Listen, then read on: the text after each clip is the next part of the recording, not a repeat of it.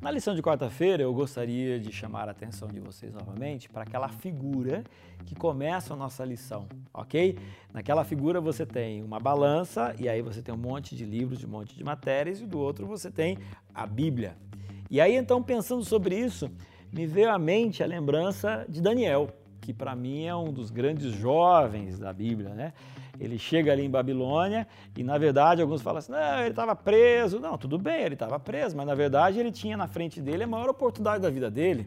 Ele vivia lá em Jerusalém, era uma cidadezinha provinciana, e de repente agora ele está no centro do império do mundo, dentro do palácio, e à frente dele tinha a possibilidade de ser um grande homem conhecido, desde que ele estudasse a filosofia dos babilônicos, desde que ele se aplicasse, ele poderia ser um grande homem, com grande salário, tudo que alguém poderia imaginar e desejar naquele momento. E aí o que faz Daniel?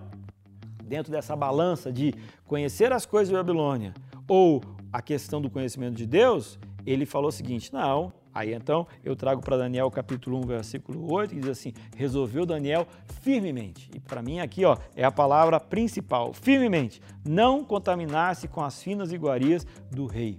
Então olha só, ele não está falando que o que ele estava sendo exposto era ruim, não era gostoso, não era bom, aquilo ali era fina iguaria, aquilo ali enchia os olhos, mas ele falava assim: não, eu estou resolvido firmemente.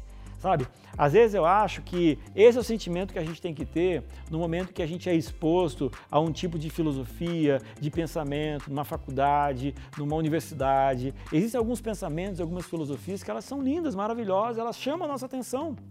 Chamam. Mas aí você tem que olhar e falar assim: calma aí, é, o pressuposto dessa filosofia, desse filósofo, é Deus a, a pressuposição que esse homem, a vida dele, era alguém dedicado ao Senhor Deus?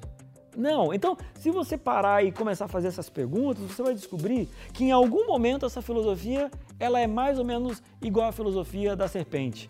Ela tem partes de verdade, mas também tem mentira. E sabe de uma coisa? Aonde tem um pouco de mentira, não é verdade. Então, chega uma hora que na nossa vida a gente tem que tomar uma decisão e essa decisão tem que ser firme. E eventualmente a gente tem que meio que cortar algumas filosofias, alguns pensamentos, algumas ideias, ok? Eu posso até conviver com isso, porque foi o que aconteceu com Daniel.